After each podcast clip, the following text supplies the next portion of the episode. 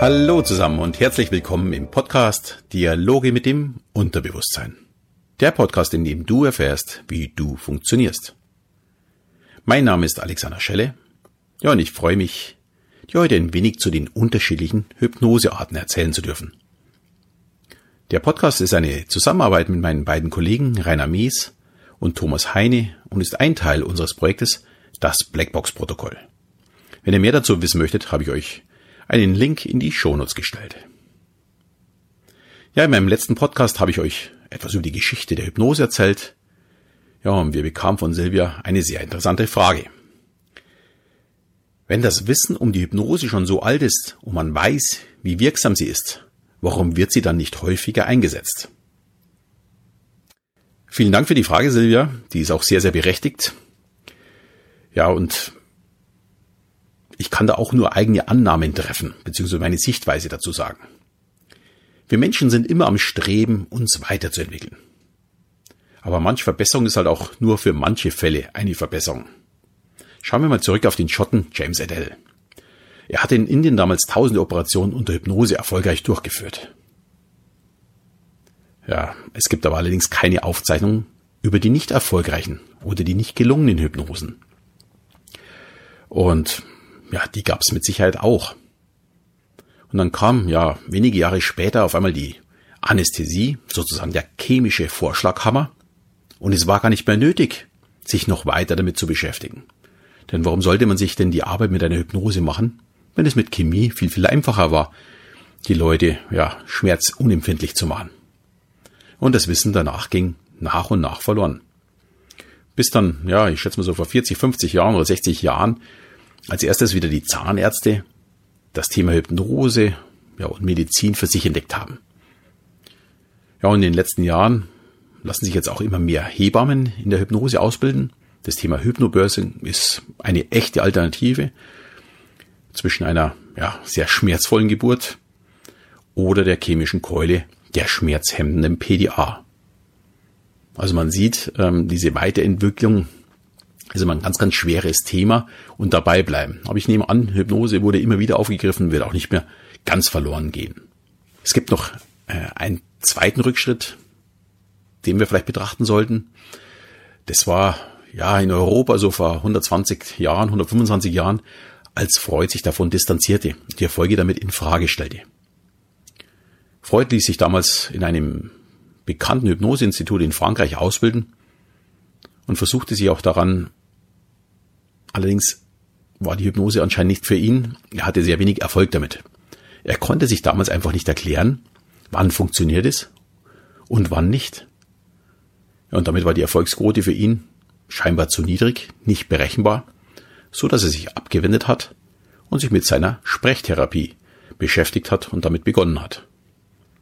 Und man merkte so richtig in Europa, dass da gab so ein bisschen Hypnoseloch. Viele haben sich dann Freud angehängt und Hypnose war einfach nicht mehr wichtig. Mittlerweile sieht das natürlich ein wenig anders aus. Die Hypnosetherapie wird seit Jahrzehnten praktiziert. Seit 2006 ist in Deutschland jetzt auch eigenständig und wissenschaftlich anerkannt als Therapiemethode. Andere Länder waren uns da interessanterweise schon viele Jahre voraus oder zum Teil sogar Jahrzehnte voraus aber seit 2006 eben auch bei uns. Ja, Silvia, ich hoffe, ich konnte damit deine Frage auch ein wenig beantworten und vielen Dank nochmal dafür. Ja, und damit auch der Aufruf an euch alle, unsere Hörer, unsere, natürlich unsere Hörerinnen.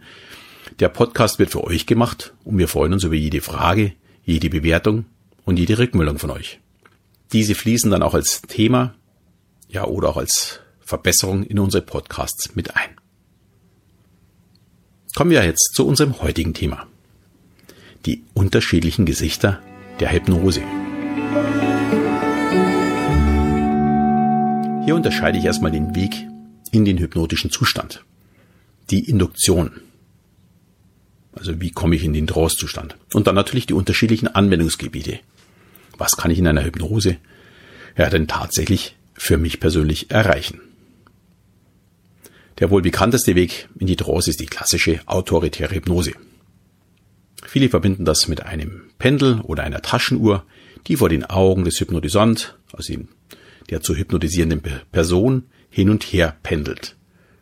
und dann in den Augen des Laien auf einmal einschläft. Natürlich ist das kein Schlaf, sondern ein Trostzustand, den wir zwischen unserem Wach- und dem Schlafzustand haben. Aber dazu werde ich in einer späteren Folge etwas mehr erzählen. Bleiben wir aber bei der autoritären Hypnose. Das Wort autoritär sagt uns schon, der Hypnotiseur sagt dem Hypnotisant, was er zu tun hat. Es ist eine sehr direkte Methode, die darauf beruht, durch eine Fokussierung das Tor in unser Unterbewusstsein zu öffnen. Im Falle des Pendel ist es also eine Augenfixation, eine Konzentration auf das schwingende Pendel. Aber diese Konzentration muss nicht unbedingt optisch sein, die könnte zum Beispiel auch akustisch sein. Dann sagt man dann zum Beispiel, wenn du den Ton nicht mehr hörst, fällst du ganz tief und tiefer und so weiter. Auch motorisch ist es möglich. Das hört sich dann so an. Sobald dein Arm nach unten fällt, fällst du tiefer und tiefer. Und so weiter. Ja, und wer schon in meiner Show Gehirnwäsche war, hat eine olfaktorische Induktion, also über unseren Geruchssinn gesehen. Ein bestimmter Duft lässt den Hypnotisant in eine tiefe Hypnose fallen, in einen tiefen Trostzustand. Aus der autoritären Hypnose ist durch Dave Ellman die Blitzinduktion entstanden. Also die Blitzhypnose. In oft nur wenigen Sekunden wird der Hypnotisant in die Trance geführt. Hierfür benötigt man eine hohe Erwartungshaltung. Am besten ist, die Person sagt sich zu sich selbst, wow, da, da vorne, das ist ein Hypnotiseur, der muss mit dem, nur mit dem Finger schnippen und schon liegen alle da. Ich möchte das auch erleben. Ja, wer so vorbereitet ist, für den benötigt man dann nur noch einen Überraschungsmoment. Man muss sozusagen sein Bewusstsein kurz austricksen und schon dringt man in das Unterbewusstsein ein. Die Blitzinduktion kennt man vor allem ja, aus der Showhypnose. Da hat man nicht ewig Zeit und man muss in möglichst kurzer Zeit mehrere Personen in die Hypnose führen. Ja, hier vielleicht auch ein paar Worte zur Showhypnose. Ich zeige ja selbst die Hypnose auf der Bühne, aber trotzdem ein ja etwas distanziertes Verhältnis dazu. Mir fehlt bei vielen Hypnoseshows der Respekt zu den Hypnotisanten. Da werden auf Teufel komm raus ja die schrägsten Experimente gezeigt, egal ob es den Mitspielern peinlich sein könnte oder eben nicht. Ich persönlich finde das nicht gut. Aber ich sehe in Hypnoseshows auch die tolle Möglichkeit, die Hypnose einem breiten Publikum näher zu bringen. Die Hypnose ist ein so tolles Instrument und die Hypnotiseure, die es verstehen, dies dem Publikum zu präsentieren, ohne irgendwelche Peinlichkeiten, werden merken, dass dann das Interesse an der Hypnose viel nachhaltiger ist. Die Showhypnose kann also helfen, die Menschen für das Thema ja, zu öffnen und vielleicht vorhandene Probleme mit einer Hypnosetherapie anzugehen. Eine feine Sache. Im Übrigen ist es nicht so, dass bei einer Showhypnose die Mitwirkenden alle mitspielen. Ich lese und höre das immer wieder. Und ja, das mag es durchaus auch mal geben, aber es ist überhaupt nicht nötig. Ich, wenn sowas sehe, versuche ich immer, die Leute nett zu verabschieden, denn die sollen nicht mitspielen, sondern sie sollen es erleben. Und ein guter Hypnotiseur bekommt seine Zuschauer auch in eine hypnotische Trance und gut formulierte Suggestionen sorgen dann für den Erfolg der Experimente. Ja, kommen wir jetzt zur nächsten Hypnoseform. Die antiautoritäre Hypnose. Geprägt von Milton Erickson und heute in der Hypnotherapie und im Hypnocoaching ja nicht mehr wegzudenken und ja am meisten genutzt. Antiautoritär sagt uns schon, hier wird nicht mit Befehlen gearbeitet, sondern der Hypnotisant lässt sich auf eigene Entscheidungen darauf ein. Es wird viel mit Geschichten und versteckten Metaphern gearbeitet und es dürfte die Methode sein, ja, die mit den allermeisten Menschen funktioniert. Die einzige Voraussetzung ist aus meiner Sicht, man muss sich darauf einlassen und nicht darüber nachdenken. Also wenn jetzt jemand da ist und sagt, ja, was will er denn jetzt von mir oder warum soll ich jetzt an eine grüne Wiese denken? Hier ist das Stichwort loslassen. Die Induktion hört sich dann ungefähr so an. Du kannst jetzt ein schönes Plätzchen suchen. Und wenn du möchtest, kannst du jetzt die Augen schließen. Oder auch noch ein wenig warten, bis du soweit bist. Lass dir einfach Zeit und so weiter und so fort. Ich habe also die Entscheidung, etwas zu tun. Oder eben auch nicht.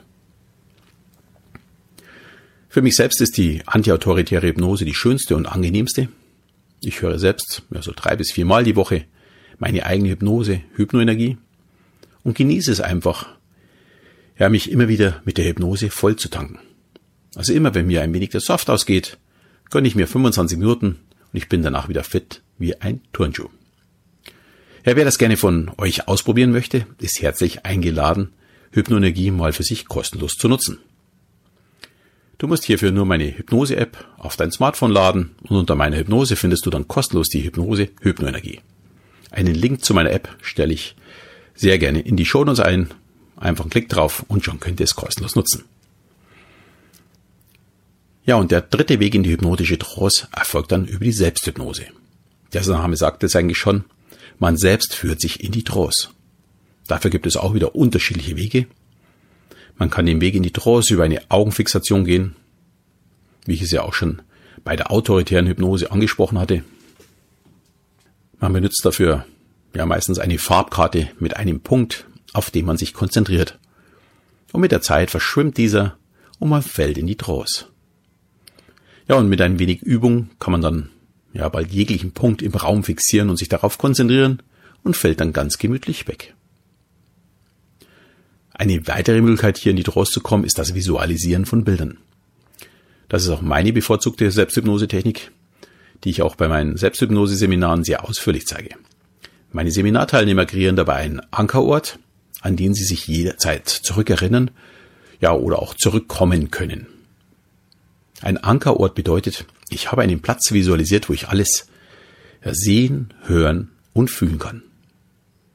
Ich sehe zum Beispiel eine Möwe über mich hinwegfliegen, ein Schiff weit draußen auf dem Meer und einen gelben Sonnenschirm direkt neben mir stehen. Ich höre die Möwe schreien, ich höre das Rauschen der Brandung, ja, oder auch die Kinder beim Spielen. Ich fühle den Wind auf meiner Haut. Oder zum Beispiel die Schweißperle, wie sie über meine Backe läuft. Oder den Sand unter meinen Füßen. Ja, und durch diesen Ort und die Konzentration darauf verliert unser Bewusstsein seine beherrschende Stellung. Und wir fallen langsam in die gewünschte Trance. Für mich ist das eine sehr tolle Methode, um immer und überall abschalten. Ja, und mich auf das Bevorstehende fokussieren zu können. Jetzt werdet ihr euch vielleicht fragen, welche Methode ist denn jetzt die beste? Die Frage lässt sich sehr einfach beantworten. Die Methode, die am besten zum Hypnotisant passt. Wer nur eine Entspannungsmethode sucht, ist mit der Selbsthypnose oder einer antiautoritären Hypnose über eine Audioaufnahme wie meiner Hypnose-App sehr gut bedient. Wer aber eher ein schwerwiegendes Problem bearbeiten möchte, wird über den Besuch beim Hypnosetherapeuten nicht drum rumkommen. Und dieser weiß dann auch, ja, mit welcher Methode er dich am leichtesten hypnotisiert. Ja, und damit kommt auch die Frage, ja, wenn ich dann erstmal drin bin, was dann? Die Frage ist natürlich berechtigt. Was kann man in einer Trance denn wirklich erreichen? Der Anwendungsbereich ist wirklich riesig.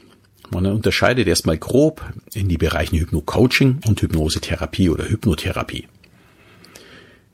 Die Therapie benötigt man für ein klinisch relevantes Problem. Hier muss der Hypnotiseur auch eine heile Erlaubnis besitzen. Dagegen beim Hypno-Coaching geht es mehr um das aktive Bearbeiten von Problemen, von kleineren Problemen, ja oder schlechten Angewohnheiten. Die bekanntesten Anwendungen sind dabei vermutlich die Raucherentwöhnung und die Gewichtsreduzierung.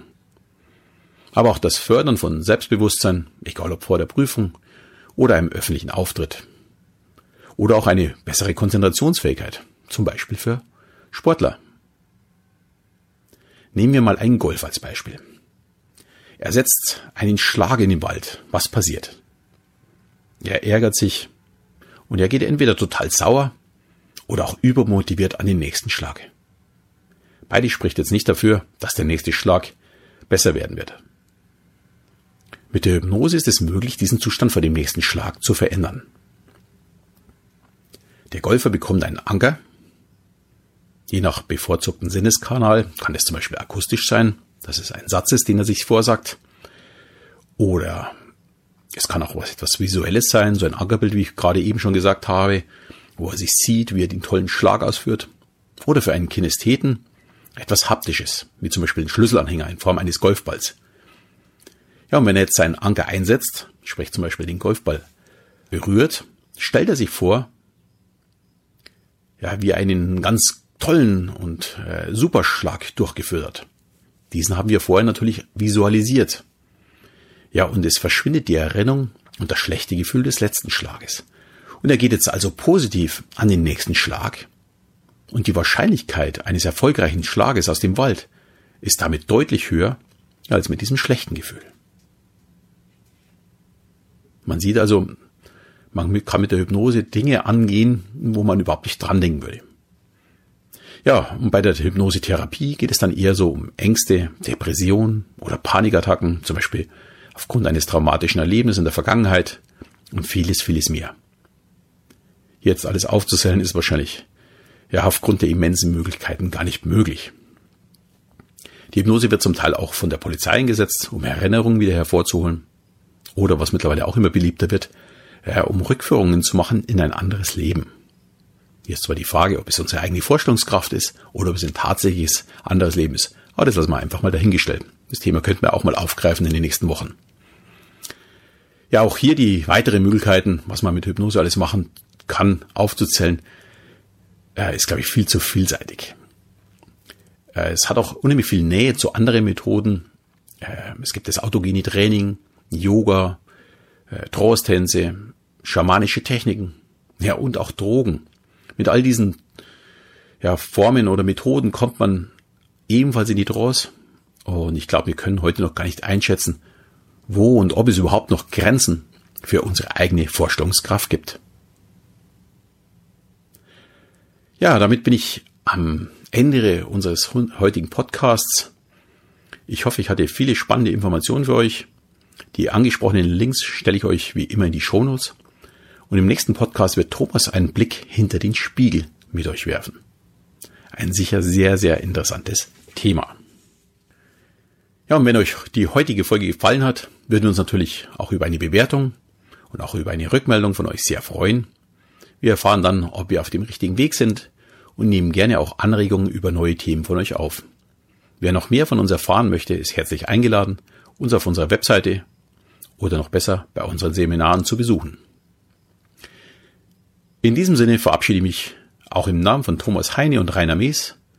Am Mikro heute Alexander Schelle und bis zum nächsten Mal, wenn es wieder heißt Dialoge mit dem Unterbewusstsein.